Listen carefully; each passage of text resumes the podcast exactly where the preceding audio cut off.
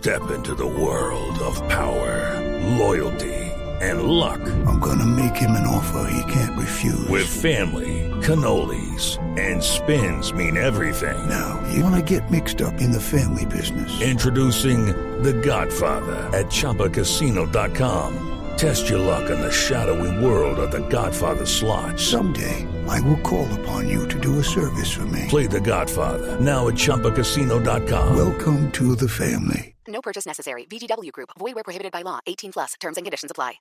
Con el argumento de que nadie del resto del mundo va a venir a salvarnos, la alcaldesa de Bogotá lanza el Plan Marshall, que paradójicamente fue diseñado después de la Segunda Guerra Mundial precisamente para lo contrario, para que Estados Unidos rescatara a Europa. Pero ella decidió dejarle el nombre, así pomposo, rimbombante, histórico, el Plan Marshall para la recuperación y la reactivación económica de Bogotá, que tiene básicamente dos grandes ejes. Por un lado, el endeudamiento y por el otro lado, el tema tributario. Orlando Balbuena es el director de impuestos en Bogotá. Doctor Balbuena, buenos días. Néstor, muy buenos días para toda la mesa de trabajo. ¿Cómo están? Doctor, doctor Balbuena, ¿cómo es el plan Marshall que ustedes diseñaron para Bogotá? Pues y como usted la nota, tiene dos componentes que se le van a poner a consideración del Consejo de la Ciudad. Un tema de cupo de endeudamiento por 11 billones de pesos y un tema de paquete de alivios y medidas tributarias para complementar toda la reactivación económica que ya comenzó a partir de la definición del nuevo plan de desarrollo, un nuevo contrato social para Bogotá. Ahí se definieron esos temas estratégicos que apuntan a la reactivación, como es todo el tema de infraestructura y obras que ya, digamos, está en marcha y es un plan, digamos, muy ambicioso para poder hacer la recuperación efectiva, eso efectivamente de todo el tejido empresarial que se ha venido perdiendo para poder eh, recuperar todos los empleos y que la ciudad nuevamente tenga unos niveles de ingresos eh, que le permita avanzar. A ver, doctor, eh, doctor Balbuena, le propongo, hablemos del tema tributario, de lo que ustedes consideran que son alivios tributarios, porque el otro es un tema de deuda, ¿no? Sí, señor. endeudémonos en 11 billones de pesos para hacer obras y para promover la reactivación. Así es. Eso depende de, de la decisión del Consejo. ¿Por qué el primer anuncio en el tema tributario es congelar el predial para todos los predios, los residenciales, los comerciales, restaurantes, oficinas, universidades? Doctor Balbuena, como si eso fuera un alivio, es decir, ¿a quién se le ocurre que iba a subir el predial si estamos en época de pandemia? ¿Qué alivio es congelar un impuesto predial en este momento? Néstor, porque eh, como veníamos con actualizaciones permanentes en la ciudad, todos los años realizando el tema de revisión de esos avalúos catastrales, y efectivamente cuando comenzó todo ese proceso por allá en el año 2008, pues obviamente los precios estaban muy desactualizados, y esos efectos de, la, de las mayores valorizaciones pues se fueron diferiendo en el tiempo a través de una figura que se conoce como topes de crecimiento, porque digamos nunca se quiso que los incrementos en la base ah, los asumiera directamente los contribuyentes en los primeros años. Entonces esos topes que se han venido, digamos, creando, lo que han hecho es diferir esos eh, incrementos y si no logramos eh, en este momento suspender esos topes que más o menos están afectando a un poco más del 45% de los predios, pues a pesar de que haya una disminución en la base graval, base gravable, perdón, eh, pues el impuesto les va a crecer por efecto, digamos, que vienen acumulando un represamiento de esos procesos de actualización. Entonces, la medida que le estamos presentando al Consejo es suspender esos límites de crecimiento y que efectivamente el impuesto para todos los predios, los que tienen topes, pero además los que no tienen topes, pues no les suba.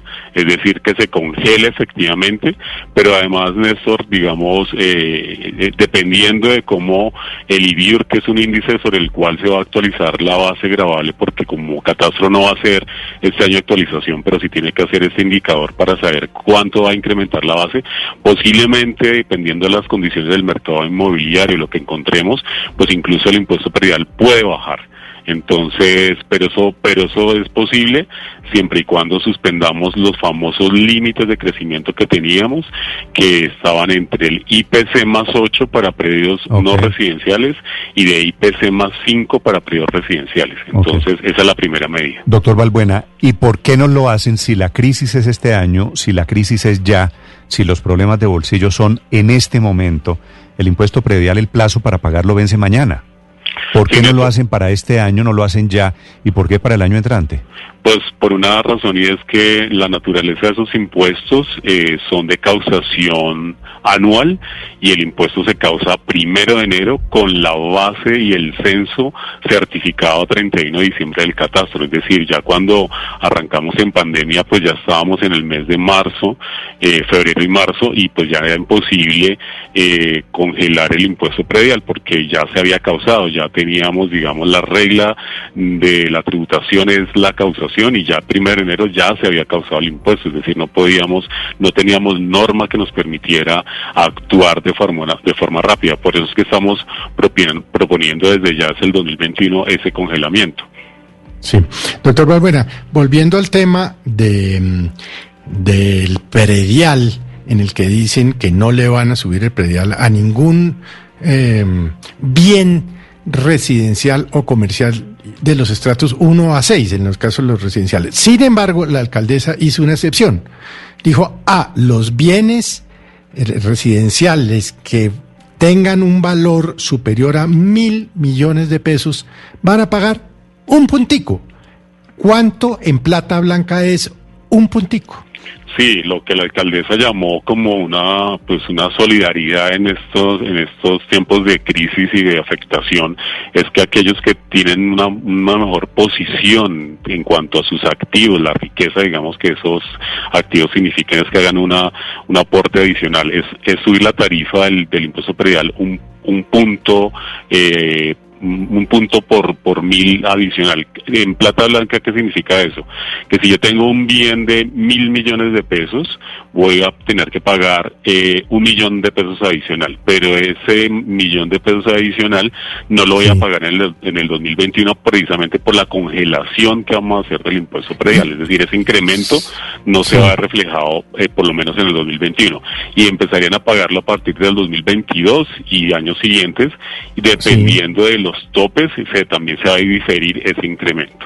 Pero esa es digamos lo que se estamos eh, anunciando también Sí, pero, pero me da pena con la siguiente pregunta se la hago con, con todo el respeto y consideración, doctor Balbuena. ¿Y por qué eh, ponerle nuevos impuestos a la gente que hasta ahora no ha sido eh, tan golpeada por la pandemia?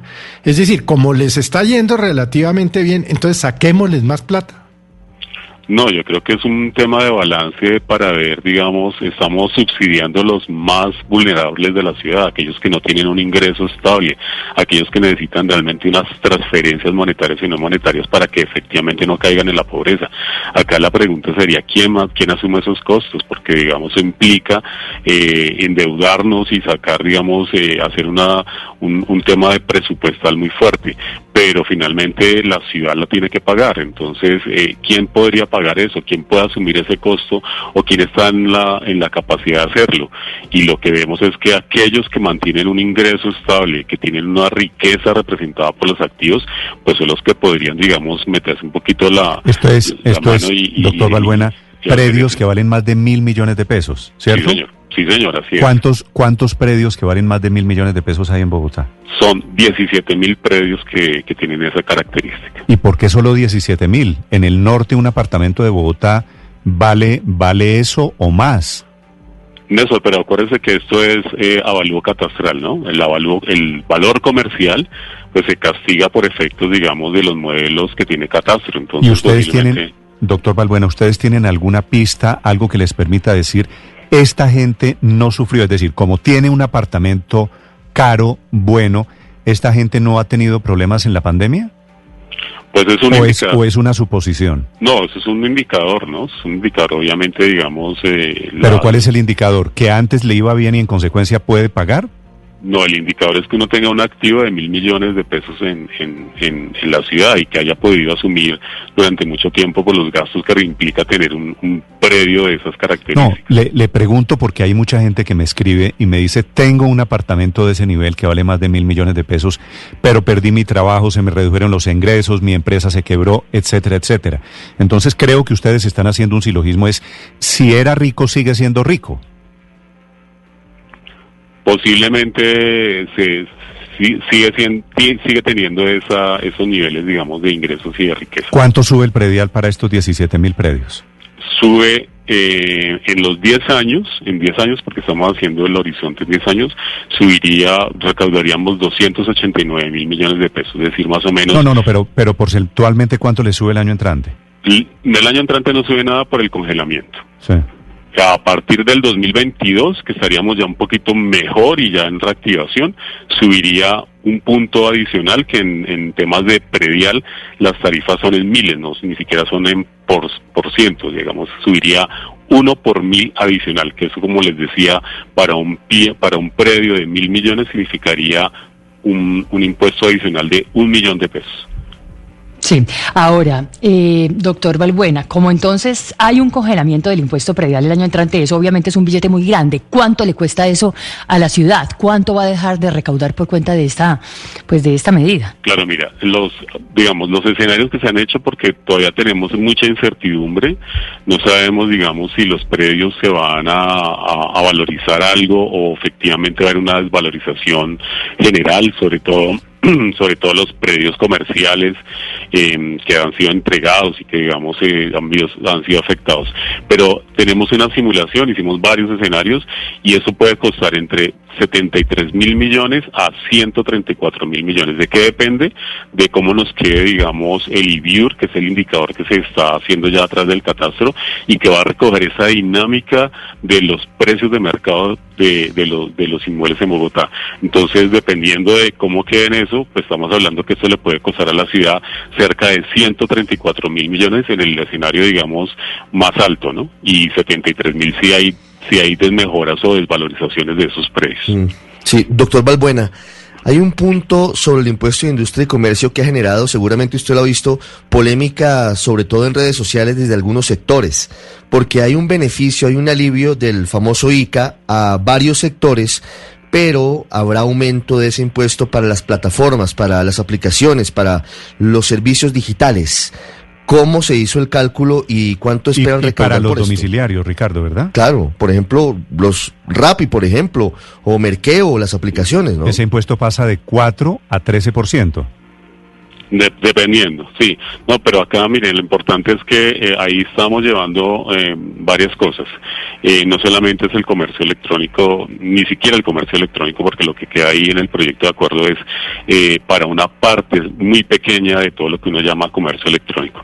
Pero también estamos diciendo que le vamos a subir el ICA a aquellas actividades que salieron mejor posicionadas, que tienen unos niveles de venta muy altos y que eso obedece al cambio en los consumos, en los consumos y en los hábitos de de los de los consumidores. Entonces, una partecita es eso, pero yo quiero aclararles, es decir, el comercio electrónico como tal, como tal es, digamos es muy grande la definición de eso, pero finalmente quien tenga un, un unos unas empresas, las empresas que tengan eh, su, su comercio tradicional, es decir, que tengan establecimientos de comercio y que realicen eh, y que tengan otros canales de venta de sus productos, eh, a eso no le va a crecer el ICA, es decir, eso, eso el comercio electrónico ahí es un canal más de los que ellos pueden utilizar. Por eso, el, el aumento del impuesto es solamente para comercio electrónico.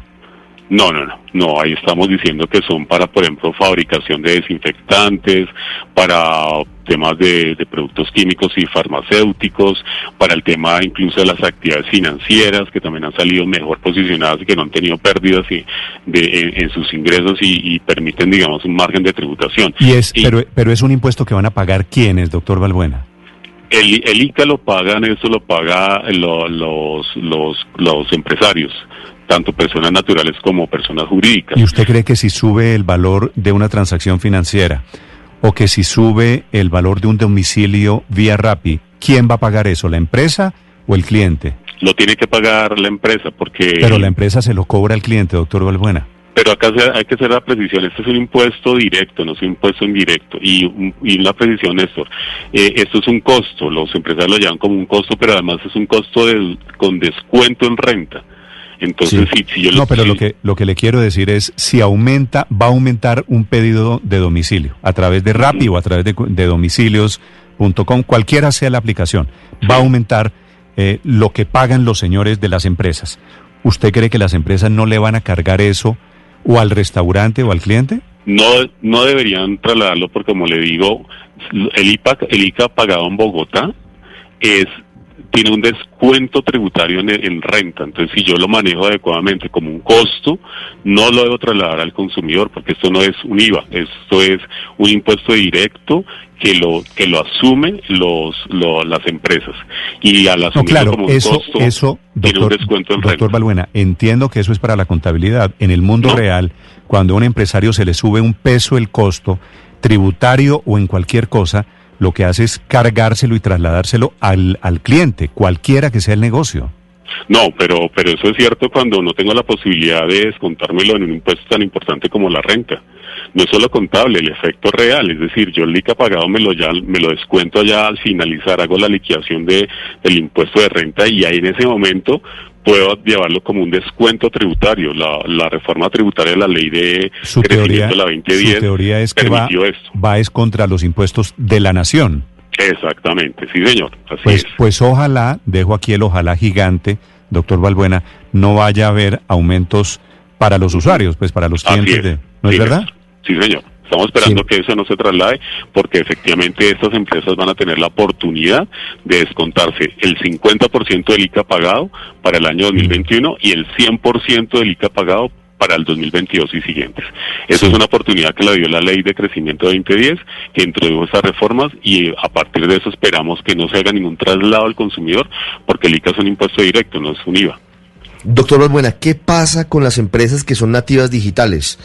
Quiere decir que no tienen un local en donde venden y tienen adicionalmente habilitado el comercio electrónico. Le hablo con nombre propio, le hablo de las plataformas que en esta época son tan utilizadas.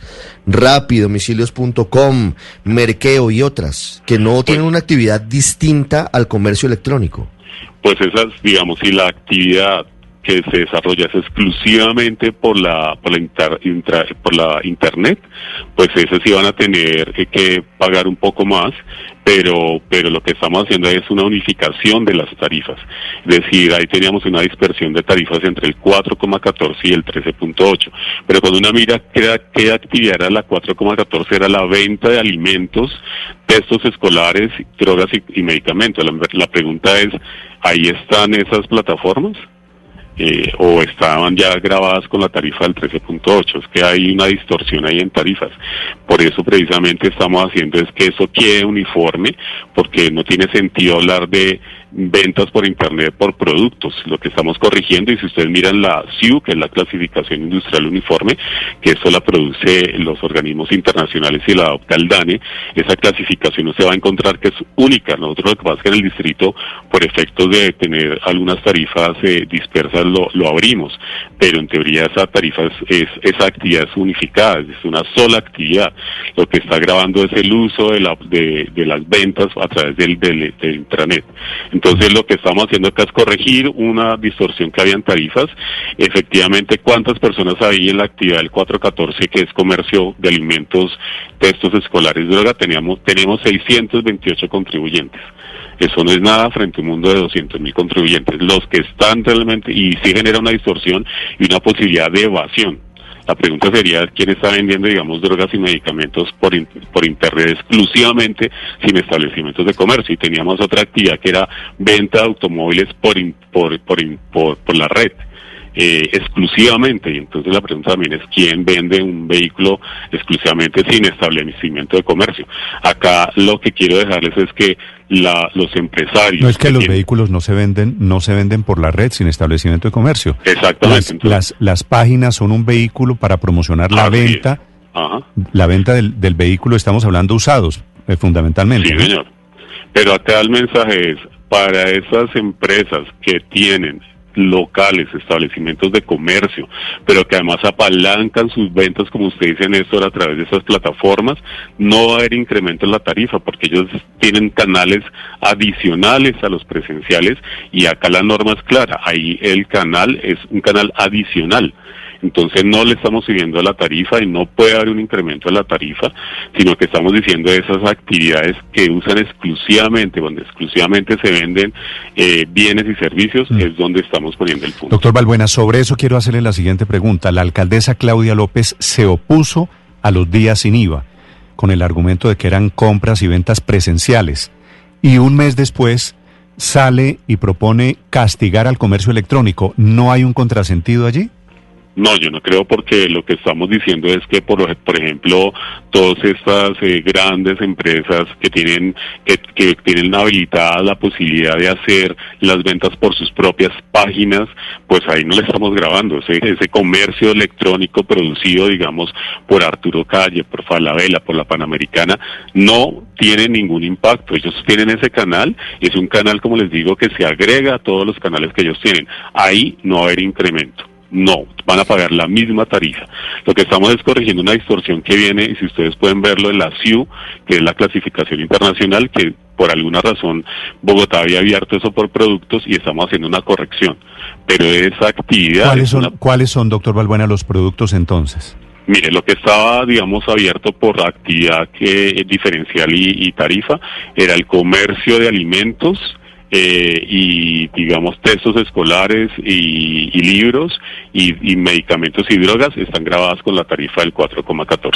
Después teníamos eh, comercio de vehículos, motocicletas eh, a través de estos medios, eh, también venta de madera, que teníamos otra tarifa diferencial del, del 10. Usted me está, estos son los, los productos que van a tener aumento en el impuesto. Sí. Pero alimentos, alimentos, textos escolares, motos y vehículos. Sí, pero que se pero que se hagan exclusivamente sin establecimiento, sin establecimiento y que sea solamente a través de esta de este medio. Como le digo, digamos, ahí en la primera actividad tenemos 658 contribuyentes, en la segunda actividad tenemos 168 contribuyentes, es decir, ahí no hay ningún impacto, lo que estamos es corrigiendo algo que técnicamente pues eh, eh, no, no, es, no es bueno tenerlo, es decir, una dispersión de tarifa cuando realmente esas actividades no se están dando en la ciudad. Entonces estamos eh, corrigiendo para, para fortalecer eso y que no sea un foco de evasión. Doctor Balbuena, pero viendo en la exposición de motivos lo, las cifras, los escenarios que ustedes plantean, ustedes dicen que van a aumentar las tarifas del ICA pa, eh, para determinadas actividades y van a recoger por ello 2,3 billones de pesos. Sí. ¿Ustedes están haciendo cuentas alegres teniendo en cuenta el problema o que tenemos en este momento o eso es eso no iría en contra de la reactivación económica porque precisamente estarían eh, poniendo un impuesto o esperando recoger una cantidad de dinero muy grande de quienes deben eh, dedicarse ahora a, hacer empleo y demás y a producir. Pero mire, la, lo que estamos diciendo en la exposición de motivos y lo que recoge, digamos, el proyecto es que para aquellas actividades no afectadas, pero que además han tenido incrementos en sus ventas y en sus utilidades, pues hagan, digamos, un, un, un aporte adicional. Eh, esas actividades son fabricación de desinfectantes, productos farmacéuticos, productos químicos, las actividades financieras. Ahí es donde estamos generando ese recaudo adicional de 2.2 billones, pero en un horizonte de 10 años y sí. lo estamos proponiendo, pues digamos, como también mecanismo de, de, mayores ingresos a la ciudad, pero basados en que estas empresas, al, al subirse a la tarifa del ICA, la pueden de, descontar del impuesto de renta. Es decir, esto es un costo que no va a implicar una mayor carga para las empresas porque al momento de hacer su balance, como les digo, la ley de crecimiento les permite la, el descuento tributario. No es, no es deducirlo, porque antes se podía deducir, eh, como depurando la base de renta, no, es un descuento al finalizar el impuesto, yo me hago el descuento del ICA pagado. Entonces, lo que estamos diciendo es, eh, son mayores recursos para pero, la ciudad, pero, sí, doctor, pero doctor Barbuena, por, señor. ¿Por qué vender alimentos no tiene unos impuestos si, si es presencial y tiene otros impuestos si es vía comercio electrónico?